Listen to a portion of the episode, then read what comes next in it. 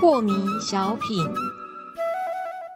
张讲师您好，有一位听众朋友，他想请教讲师，他说啊，在人死后啊，不是都会去投胎转世了吗？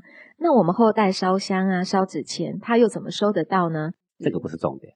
他如果还在地狱，哦，或者是在诸天，那么他享受得到，这是我们的心意，对不对？心意他如果投胎了，我们更加的祝福。但是我们为什么还要祭拜？因为慎终追远是一个非常值得提倡的美德啊。人对他曾经照顾过我们、忽悠过我们的祖宗，我们应不应该要有一点感恩的心呢、应该啊，所以你在拜拜的时候，先别假设他们已经投胎了，你应该假设列祖列宗还有很多人，他们都还听得到我们正在跟他说话，嗯对不对呀、哼，是对一个对祖先有爱的人，他应该假设，不论他们听得到听不到，我要尽上我对他们曾经的心意。说穿了嘛，不就是一个敬这一个个字，经，嗯，对不对？是，不在于实质上他们真正能够拿到多少。嗯我们举个简单的例子，母亲节的时候送一束康乃馨，康乃馨能吃吗？